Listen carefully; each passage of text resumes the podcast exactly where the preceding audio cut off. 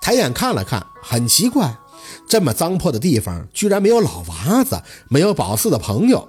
简陋的楼梯四周还缠绕着一条挂满铃铛的红线，就跟那个腰带似的，在一楼缠了一圈。有风，但是铃铛却一点声都没有。还没黑的天儿，莫名的就透着一丝死气。前面忙碌的人打眼就有二十多个，可愣是没有人气儿，不准确的说是没有活气儿。哟，这不是小哎薛先生吗？文琪从那房车里下来，一见宝四就笑意满满的迎了过来。刚才就说这左眼皮怎么忽然就跳了呢？合计是能人过来了，哥们儿等你呢，没你不成席呀。宝四的态度不卑不亢，轻笑没多言语。来干活的嘛，总得拿出点样子。文琪上下看了宝四一圈，嘴里啧啧的不停。哎呀，哥们儿这驱什么邪呀？多看你两眼，就什么闹心事都没有喽。宝四笑笑打断他的话：“文琪，我既然是来帮你解决事情的，咱们就少开玩笑。什么时候开始啊？”他看了一眼腕表，随即张嘴：“还有半个小时，要不你先上车休息一会儿。”宝四摆摆手：“啊，不用，我就在这等着吧。”文琪点头，刚要张嘴，眼神却落到宝四的身后，表情也随即难看。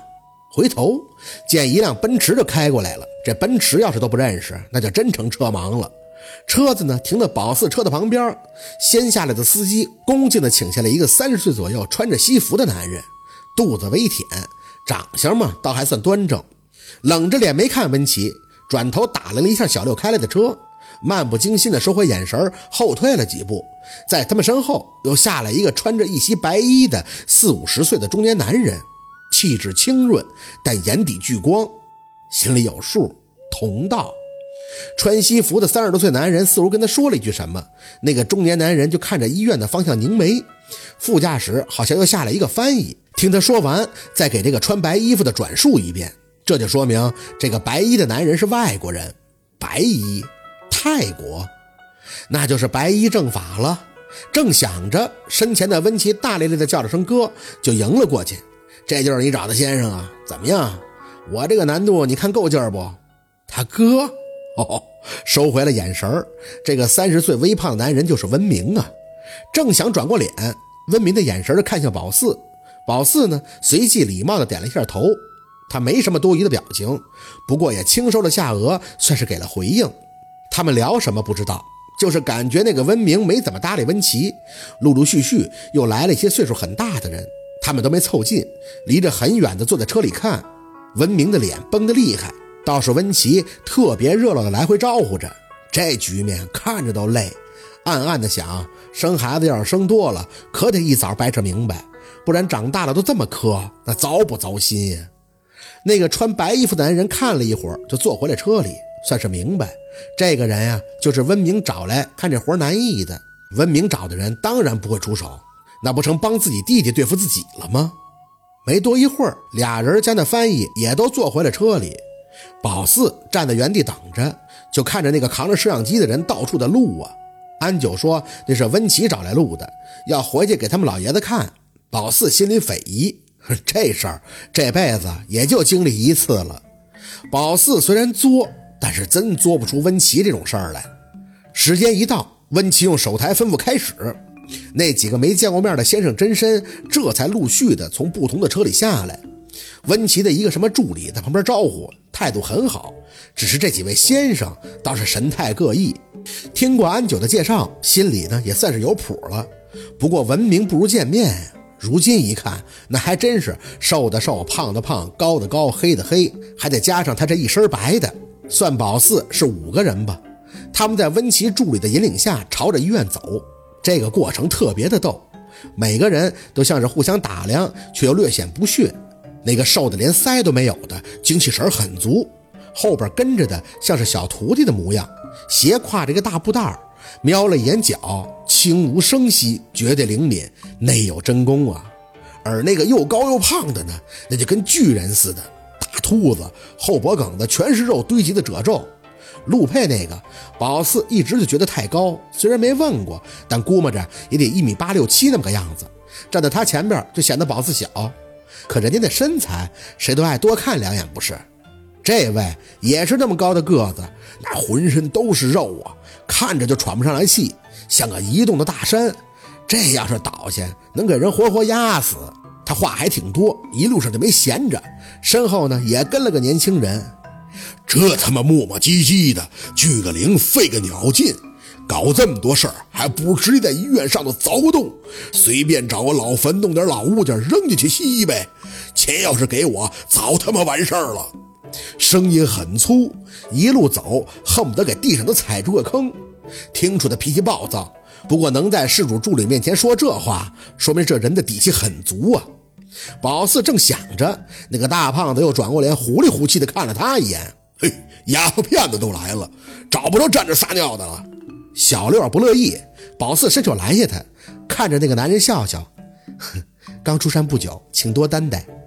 他哼了一声，看了安九一眼，哼，还俩，搞他妈黑白无常啊！这是，知道他指的是宝四跟安九的衣服，但是没在意。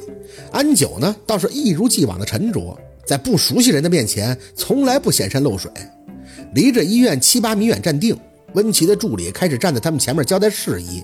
温琪他们都坐进了车里，随着宝四他们的脚步，把车陆续的开进。那个架势就是一会儿要呈现个包围圈，用车灯照进医院，谨防他们发生意外，以保证随时冲进去。那个摄像师呢，颠颠的过来取了一下景，又退回了几十米之外。宝四半遮了遮脸。这种镜他可不想上，本能的排斥。里边我们放了三个箱子，没有时间限制，只要列位先生找到箱子就可以出来了。等待一宿，明天直接面见老爷子。当然了，助理态度依旧谦和。温先生是要看列位大师本事的，只要诸位大师在医院里边时间超过半个小时，那不管找没找到箱子，酬劳都是五万。如果找到箱子，面见了老爷子，可以为我们老爷子驱邪。那价码我们再谈，百万以上不会含糊。心里没出息的一抽，哈，百万以上可以买房子了。随即就想到，这只有三个箱子呀。打量了一圈，安九、宝四、那瘦道士、胖巨人，还有那个黑不拉几煤块似的，这五个人，貌似宝四的作战力是最薄弱的。那助理后边的话也没怎么听清。这耳膜啊，一直就嗡嗡的响，周围环境很安静，就是感觉有些东西在影响你，很闹腾，应该是磁场的原因，稍微走神儿就容易被搅和的心神不宁。正着正气，那助理朝着他们微微的鞠躬。现在还可以给各位大师五分钟的时间，如果想离开，温先生不会微辞一分的。没人应声，那助理就很安静的退到一边去等，身边开始传出听不懂的对话。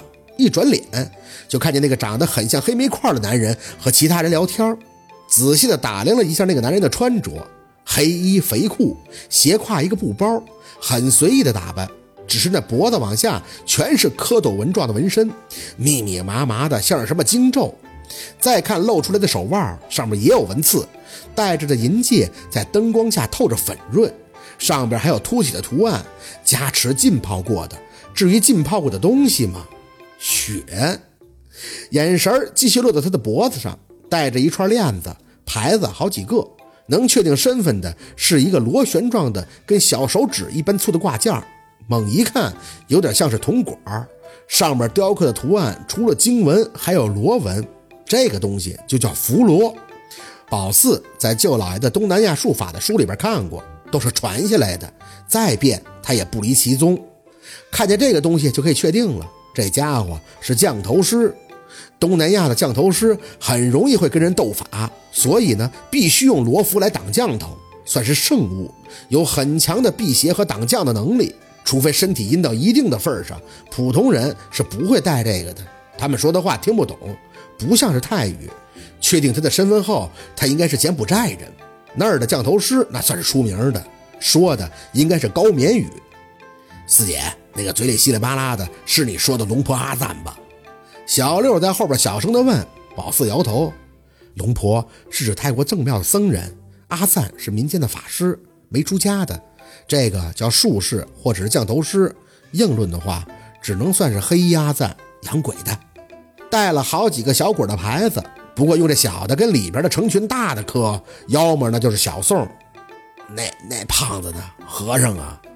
又瞄了眼那巨人，摇头，不是，他应该有功夫。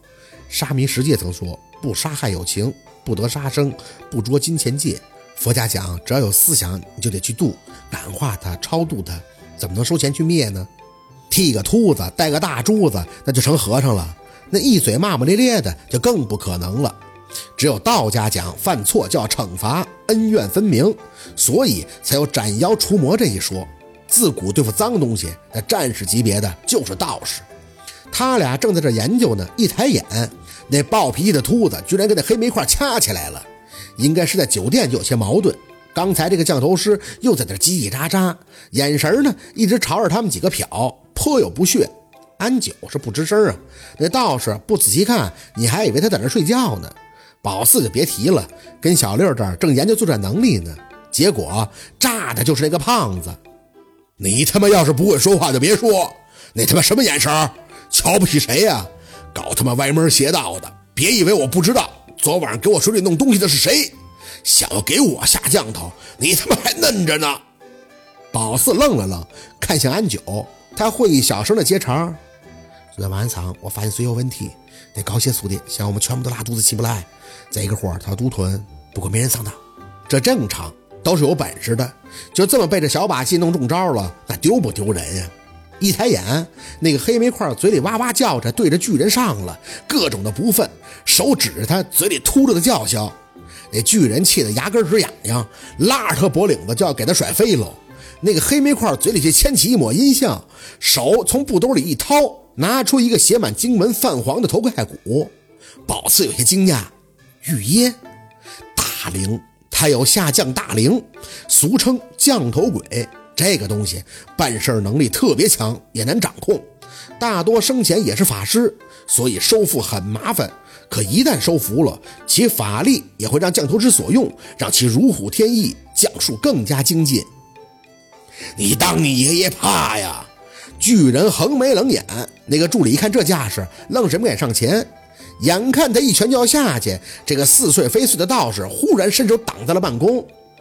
黄某一直很钦佩廖兄直来直去的性格与为人，切记正事为先。妈的！巨人看了道士一眼，恶狠狠地松开手，嘴里吐了一口唾沫。呸！老黄，就这人你能忍？妈的，降头就他妈害人的玩意儿！黑煤块显然是听不懂巨人的话。但也满眼不忿地整理一下自己的衣领，他身后的那个人还在哇啦哇啦朝着温琪的助理问话，大概是问这什么意思。一转脸就看见那黑煤块挑衅地指了指自己的眼睛，又指向那个巨人，意思是下战书了，等到完事儿了，他得跟他没完。你妈的！巨人爆的不行，猛的，宝四身后一个瘦猴一步上前，手里从兜里一掏，发出贱嗖嗖的男音：“嘿嘿，来来来来，呃，让我们拿出这张神奇的小卡片，跟我一块念这后边的几个大字儿：中华人民。”好，今天的故事就到这里了，感谢您的收听。喜欢听白好故事更加精彩，我们明天见。